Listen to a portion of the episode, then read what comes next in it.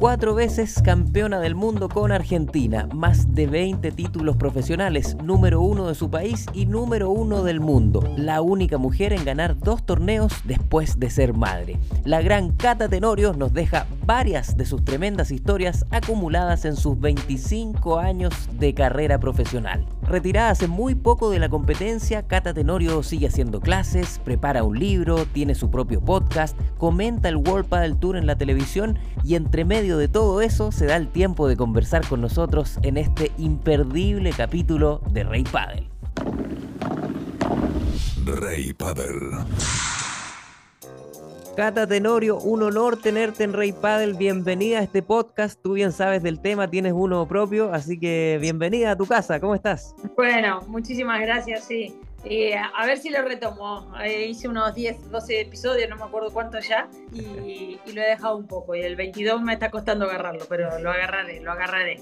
Estaremos atentos ahí, Cata. Y, ahora, bueno, vamos a hablar de tu, de tu interesantísima historia, de ida y vuelta por distintas situaciones, pero vamos a partir por el principio, que eh, fue uno de los días donde recibiste uno de los mayores aprendizajes de tu carrera deportiva que fue cuando te echaron de una clase de tenis, un profesor. Ah, sí, sí, sí, A ver, eh, la verdad que sí. Eh, estaba mal acostumbrada a hacer lo que quería en la clase. Tomaba clase individual. ¿Qué edad tenías más o menos? Pues 12 años, 13 por ahí. Y vino un profesor nuevo, un entrenador nuevo, con otro sistema de trabajo en grupo donde me tenía que adaptar y nada. Y me quise hacer la rebelde a la segunda, tercera clase y me mandaron para casa. Y además que me dijo, ah, no vengas más. Y tuve que ir a pedirle, por favor, después al segundo día al, entrenador que me perdonara y a partir de ahí, como una seda. Y ahí como fuiste, una seda, fuiste puliendo tu temperamento porque eras muy temperamental cuando chica, ¿no? Sí, con el tenis era como muy calentona, me enojaba y, y bueno, y al final nada, al final cuando uno se enoja y empieza con los pensamientos negativos y con las cosas eh, eh, se perjudica a uno mismo. Entonces, ir, ir gestionando ese malestar me ayudó, en, ese entrenador fue muy importante para mí, me ayudó a eso, a poco a poco al final me empecé a dar cuenta de eso, que cuando gestionaba ese malestar seguía, jugaba mejor y demás, y bueno, y la verdad que, que, que la cabeza es tremenda, te hace ganar o te hace perder. Vamos a irnos a otro momento, Cata, de, tu historia, que también es un momento clave, que es cuando trabajabas en prótesis dentales y recibes un llamado para irte a España, donde finalmente terminas viviendo del pádel. Sí, y bueno, fue, a ver, fue hubo otra cosa en el medio antes, que sí, yo estaba trabajando de mecánica dental, eh, protésica dental se llama acá en España, en Argentina es mecánica dental, en Chile no sé cómo será, entonces, yo estaba trabajando de eso, que era lo que estudié mientras jugaba al pádel, porque nunca pensé que iba a poder vivir del pádel, porque había poca gente para jugar, era un deporte totalmente amateur. Y, vi una chica de mi ciudad que jugaba, entonces, eh, que había ido a jugar un torneo local y en la televisión, entonces ahí yo la llamé y le dije, mira, estoy viviendo acá en Paraná otra vez, si quieres jugamos. Y entonces empezamos a jugar mm, los martes a la noche en, plan peña Después jugamos un torneo local, después empezamos, me dice, yo a veces voy a Buenos Aires a jugar el circuito profesional que había en ese momento, que estaba reorganizándose. Entonces ahí volví otra vez a jugar el circuito profesional, ¿vale? Y claro, y al encontrarme con, con varias gente, incluso con el seleccionador argentino en ese momento, me dice, Cata, no sabía que estaba volviendo y tal. Ahí fue que me llamó en el 2002 ese seleccionador, Kenito Brea, para jugar el Mundial en México y fue en México que conocí a Gaby Reca, que es uno de los, eh, era uno de los jugadores argentinos ya radicados en España, que hablando un poco con él y me dijo, ¿tenés intenciones de ir a España y tal? Y yo, sí, la verdad que sí, pero yo soy grande, decía yo, yo soy grande con 27 años, mi marido tiene 30, no me puedo ir de mochilera o a ver qué pasa. Entonces me dijo, bueno, si tengo algo serio, eh, te llamo. Y bueno, entonces me llamó un día diciéndome que tenía X cantidad de horas en un club y tal, y que bueno, entonces ahí vine yo primero y después al mes y medio vino, vino mi marido para ver qué tal todo, si, si lo que yo ganaba nos alcanzaba como para vivir, si valía la pena el cambio y demás.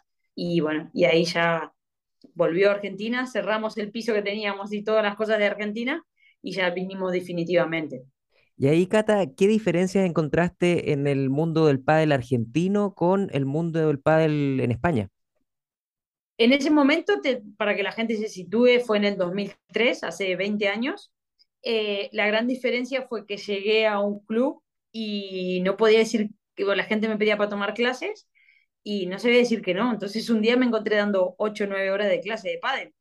Y claro, y en Paraná no tenía ni una clase, en Argentina no tenía ni una, aunque yo quisiera, porque ya había hecho cuando empecé otra vez a jugar al pádel, eh, empecé a dejar la parte de protésica dental mediodía y me habían ofrecido dar clases de tenis en un club y, agarré dos días, martes y jueves, y dije, bueno, intentaré lunes y miércoles dar clase de pádel y me ofrecí en todos los clubes de mi ciudad y en ningún lado, o sea, dejé mi cartelito para que me llamaran y no, y no tenía ninguna, entonces cuando llegué a España y bueno, y al principio la gente aquí le costaba tomar clases con una mujer, no era, no era normal, eh, porque claro, no había redes sociales, no había nada y nadie me conocía y, y era raro tomar clases con una mujer, pero bueno, poco a poco se fue corriendo la bola en el club y llegué en marzo y era en julio, un día di 12 horas de clase, porque en agosto no se trabajaba, yo haciendo mis cálculos, digo, tengo que facturar, pues en agosto acá todo el mundo se va a vacaciones, y, y ya digo, entonces la gran diferencia fue eso, que,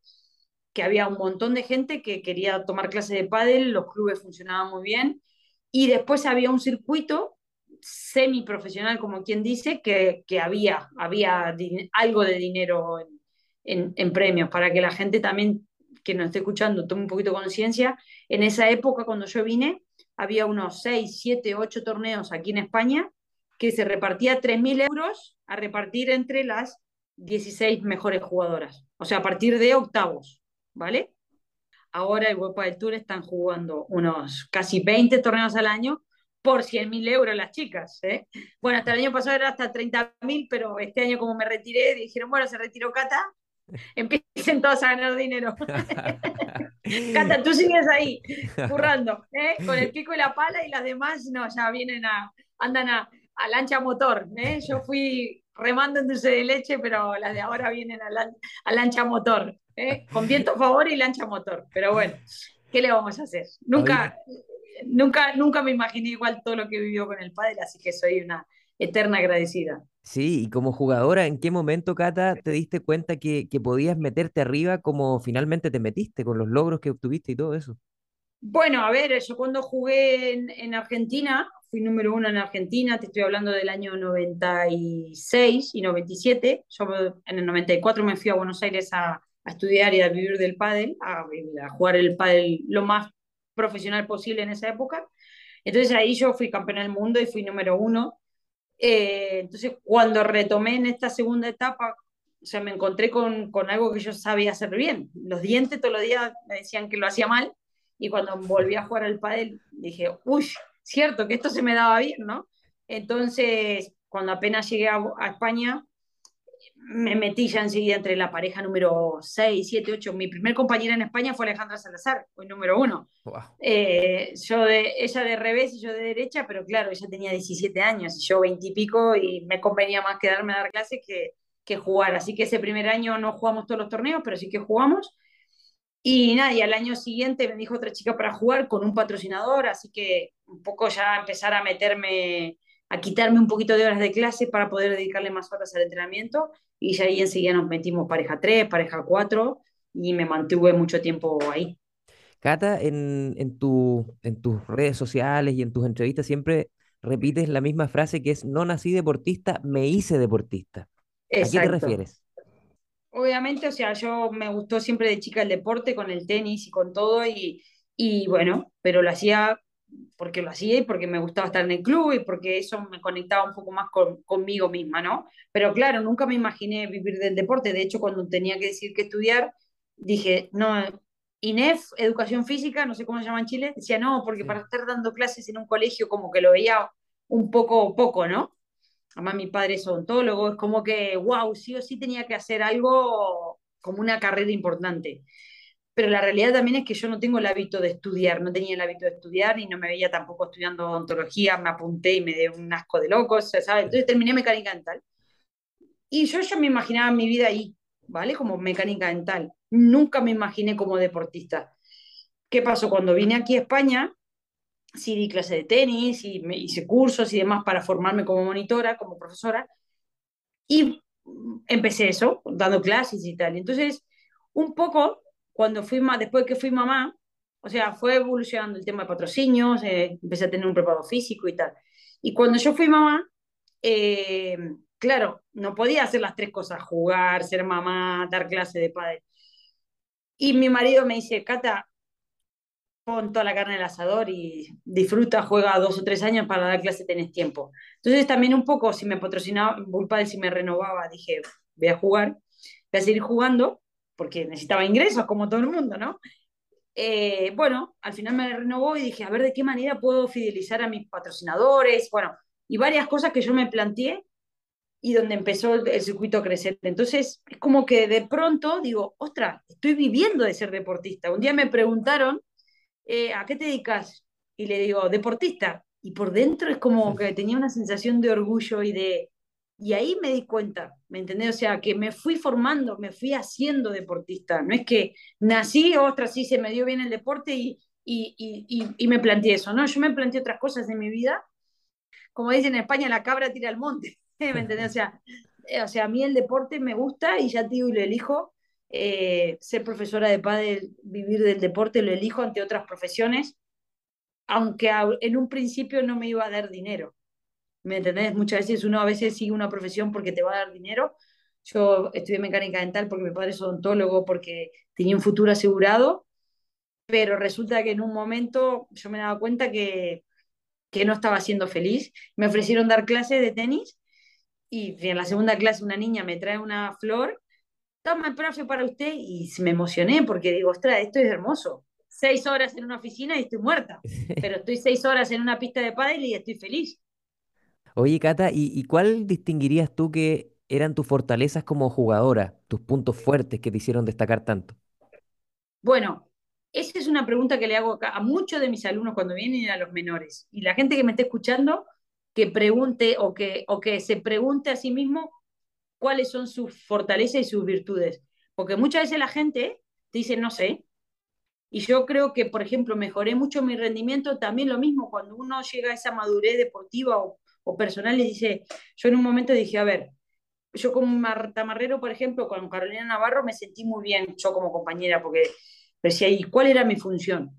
Eh, yo como jugadora de derecha, ¿cuál era mi función? Le hacía el tratamiento, al contrario, le jugaba una arriba, una abajo, le repetía el globo, estaba en la red, le jugaba la volea de derecha, de revés paralelo, entonces el de revés defiende incómodo y le levanta el globo a mi compañero y ahí le pegaba. Entonces, cuando mm, te vas conociendo y sabes con qué tiros o de qué manera tú le haces daño al rival, ahí es donde, donde, donde tú sacas tu mejor versión y puedes sacar tu mejor versión de tu, de tu compañero. Por eso a veces me han dicho, uy, que Bea fue revelación cuando empezó a jugar conmigo, Marta Marrero fue revelación cuando empezó a jugar conmigo, Victoria Iglesias.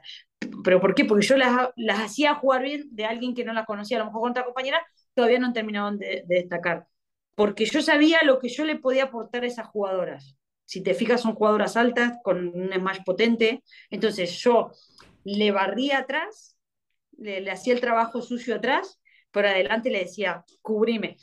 Entonces creo que mi fortaleza ha sido eso, saber qué es lo que yo hacía bien, qué donde no, lo que no hacía mal, perdón, lo que hacía mal, para poder sumarle a la compañera. Entonces, por eso he acertado bastante con las compañeras. Yo decir, bueno, no, con esta compañera no, porque si no, ninguna de las dos define. En cambio, esta compañera que ella define, yo le aporto regularidad.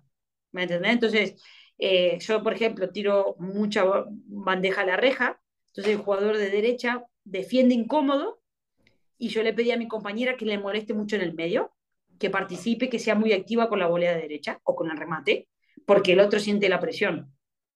Entonces, esa es una jugada que, por ejemplo, yo se la pedía mucho o por ahí a veces adrede me, me quedaba un poquito atrás, entonces el otro dice, cata atrás, pero el jugador que se queda en la red se queda ahí un poco pescando para ver si cuando el otro dice cata atrás y le tira la pelota atrás a cata se puede meter y.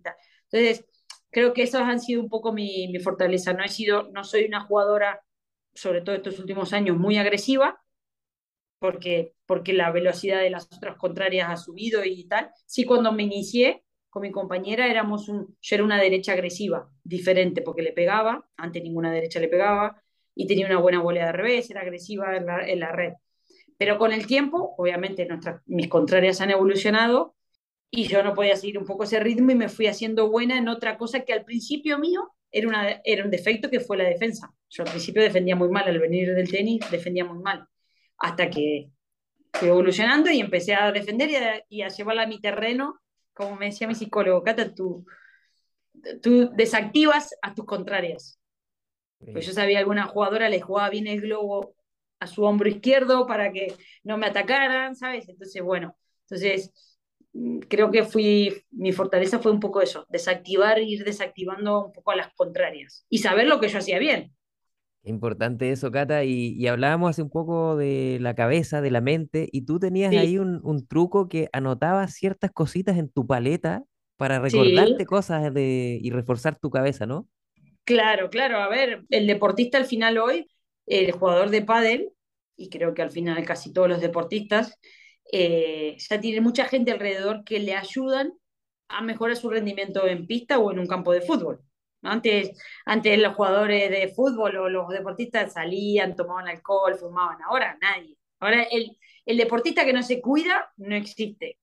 Eh, de hecho, los cuerpos han cambiado también. Exacto, los jugadores están, bueno, pero ¿por qué, ¿por qué, ha cambiado lo que yo digo a veces? Ojalá yo tuviera ahora la información que hay. Hace 20 años no había la información que hay ahora de, de nutrición, de preparación física, de psicología deportiva. No existía el psicólogo.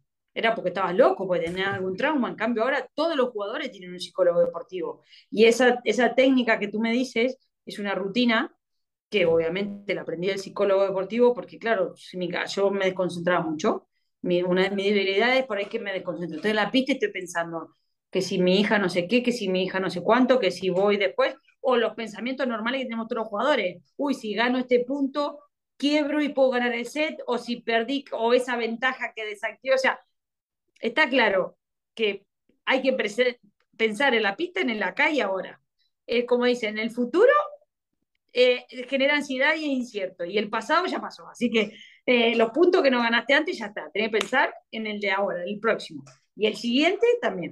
Entonces, eh, una de las cosas que me propuso el psicólogo es eso, cuando, después de, tener palabras claves en la pala, que una puede ser la P de mover las piernas, otra la A de actitud, etcétera. Si la gente que quiere en mi Instagram está el, el triángulo de rendimiento, que es un poco eso la actitud. Sí, las piernas, o sea, porque yo un día voy al psicólogo y le digo, Oscar, la verdad no estaba tan cansada, pero empecé a jugar y no la metía, no la metía, no la metía. Y me dice, Cata, pasa que estabas en el triángulo de rendimiento negativo. Y le digo, ¿y eso qué es? Me dice, el positivo, el, negativo es, o, o, el que es, sí, como que no se sabe, que es que vos depende de si, uy, hoy estoy jugando bien, entonces ya te creces. Pero ¿qué pasa? El día que estás jugando mal, ¿cómo volvés? ¿no? Porque la gente depende de los golpes, entonces, según los golpes, bueno, actitud positiva o actitud negativa, y se queda un poco paralizado. Ese sería el triángulo de rendimiento negativo. En cambio, el triángulo de rendimiento positivo para que te ayude a rendir mejor es en la base de la pirámide del triángulo está la movilidad de piernas. Si vos te mueves mucho de piernas, si por tu foco de atención está en las piernas, te vas a mover mejor y vas a tocar mejor la pelota. ¿Vale? Entonces, al, al, al vos moverte y a tener una actitud positiva, vas los golpes vas a tocar mejor la pelota. Entonces, no estás centrado en solo en el golpe. Es una consecuencia que el golpe te salga bien, porque te estás moviendo de pierna y porque estás con una actitud positiva, ¿me entendés? Eh, entonces, bueno, entonces esa es una cosa, por ejemplo, que lo tengo apuntado en la pala. Pero sí, y después, por ejemplo, una carita feliz que, que me recuerda a mi hija, por un momento de tensión al final, a veces viene bien tener como esa vía de escape que, uy, qué, qué miedo, uy, que si pierdo, si y después digo, no pasa nada, es un partido de padre. Buenísimo el truco, ¿eh? muy útil. Seguramente aquí lo, van a copiar muchos y muchas. A propósito de tu Instagram, que eres muy activa ahí, Cata, esta te la robé de ahí, que es tu jugadora o jugador espejo, Cata. Sí, bueno, ahora tengo que grabar un vídeo de, porque la gente me ha preguntado cuál es mi jugador espejo, porque claro, me di cuenta que hice varias entrevistas, pero no he dicho el mío. La idea del jugador espejo, que es una cosa que yo le digo a mis alumnos o a los menores o, a todo el mundo también les, si les sirve, suponte, yo una vez le pregunté a una alumna que medía un metro diez, era bajita y jugaba de revés y le digo, me parece que tú mejor que juegues de derecha por el juego aéreo y tal. Y le digo, ¿quién es tu jugador espejo? ¿A quién te gustaría parecerte? Y me dice, a Marta Marrero. Y le digo, pues no, tienes que volver a nacer. Entonces, la idea del jugador espejo es encontrar un jugador que nos guste, que, que lo admiremos y que sea parecido, a lo mejor por ahí te puede gustar uno y es tu ídolo uno, pero no es al que tienes que copiar, porque no puedes, ¿vale? Pero si tú mm, consigues tratar de copiar o que un jugador sea espejo para que tú, cuando uno copia y alguien que lo hace bien, le sale mejor. Yo te puedo la bandeja 10 veces, mil teorías, pero voy, hago una bandeja y te lo vas a recibir mejor que esa teoría. Entonces, yo eh, le estoy preguntando a los jugadores profesionales quién eran sus jugadores espejo en el comienzo, ¿no? Porque ahora, eso, ya son ídolos, pero todo el mundo ha tenido a alguien a quien reflejarse, a quien ver, a quien copiar y, o a quien seguir. Y te la hago distinta a ti, eh, jugador espejo, pero actual, o jugadora espejo que tú veas y que dices, mira, tiene cosas mías, se parece a mí.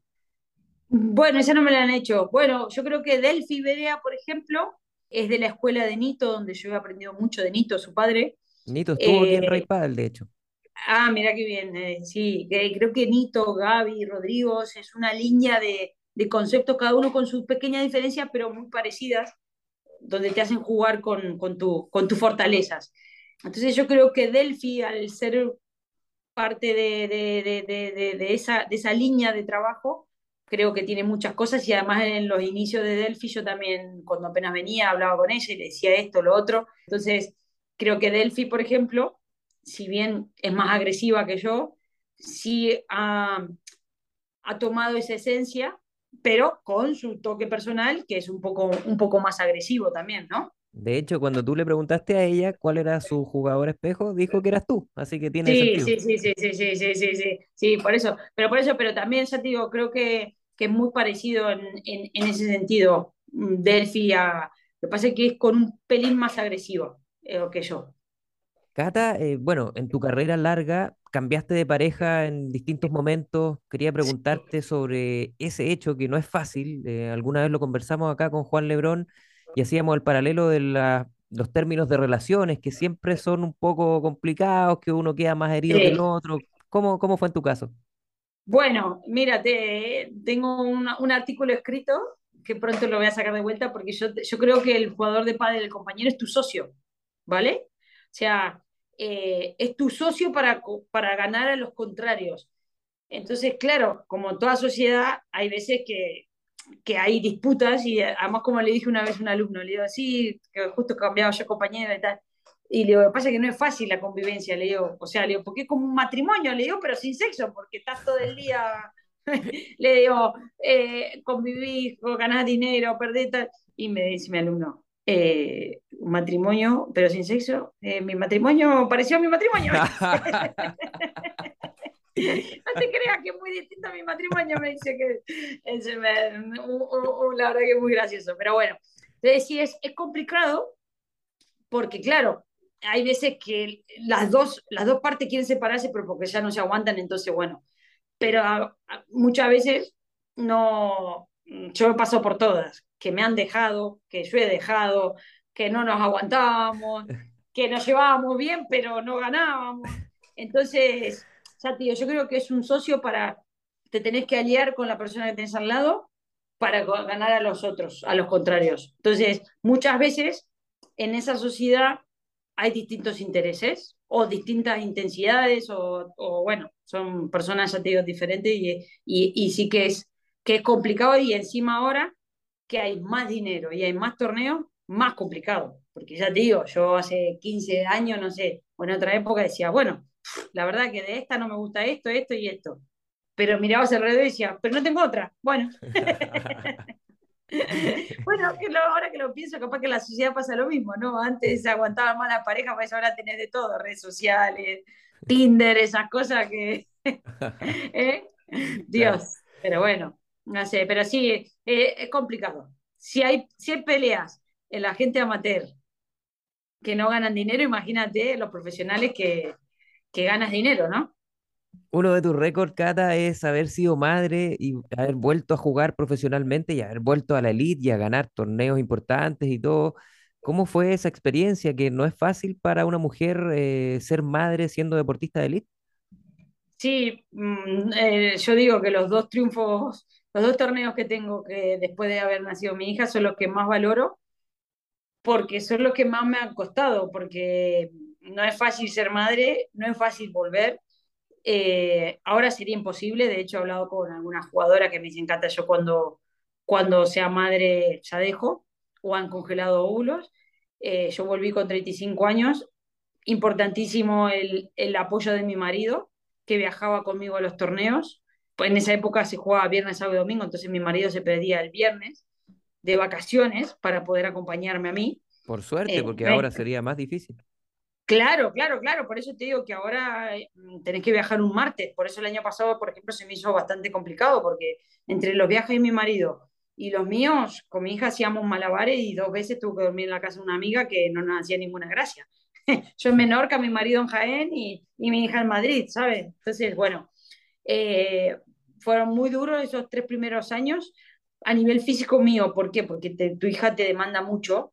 Entonces, eh, no era lo mismo. Las demás chicas iban a dormir, a descansar y yo tenía una personita ahí de dos años, de un año, de tres, tirando de mi mamá y tal cosa. Me acuerdo en un torneo, jugamos tardísimo, terminé como a las dos de la mañana de cenar, que, que cené en el baño, porque ellos se habían quedado dormidos, o sea, no, una semifinal que eran las 10 de la noche se demoró y hasta que terminé a las 12, fisio y llegué al hotel, se hicieron la una y pico de la mañana y comí en el baño. Y al otro día mi hija a las 7 de la mañana, mamá, mamá, ya estoy despierta, ¿sabes? Se había dormido 5 o 6 horas y estaba rota para jugar la final el otro día. Después intento dormir siesta o mi marido me ayuda mucho en eso, pero, pero sí que es muy demandante.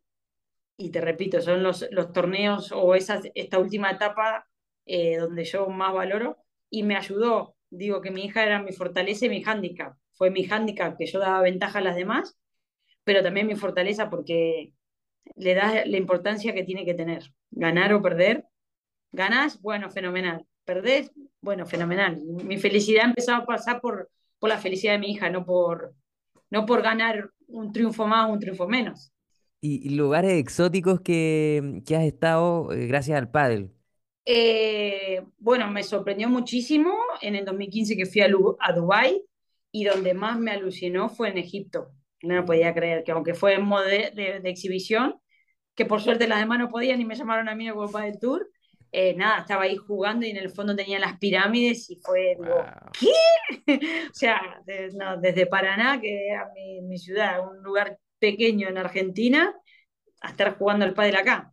Y para ahí, a mis inicios que, que jugué, me anoté en un torneo y mi papá como estaba enojado porque no había jugado al tenis, había jugado al tenis y, y después empecé a jugar al pádel, me prestaron una paleta y me la gané y, estaba feliz por eso, o sea, de, ir a jugar un torneo sin paleta porque no tenía, a, estar jugando ahí. Eh, de luego una locura. Y ahora, bueno, llevas retirada poco tiempo. Eh, ¿Cómo ha sido este, esta etapa y, cómo la has enfrentado? ¿Cómo la miras hacia adelante también? Siempre ligada al pádel.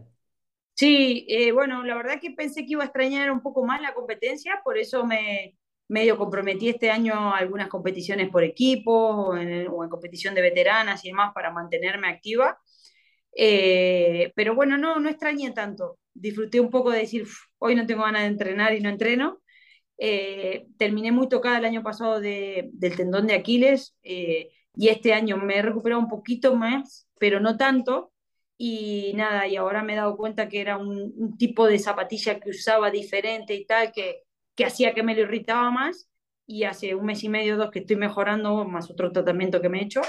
Y, y entonces como que estoy disfrutando un poco más de, de, quedar, de jugar, de entrenar eh, y eso. Pero después estoy dando clases, eh, estoy eh, creando contenido para redes sociales, o sea, estoy entretenida. Y también era un poco la idea darle un poquito de aire a mi marido para que pueda viajar él un poquito, tener más disponibilidad para viajar y estoy conectada mucho con el grupo del Tour, que mañana soy comentarista, eso, eso me ha gustado.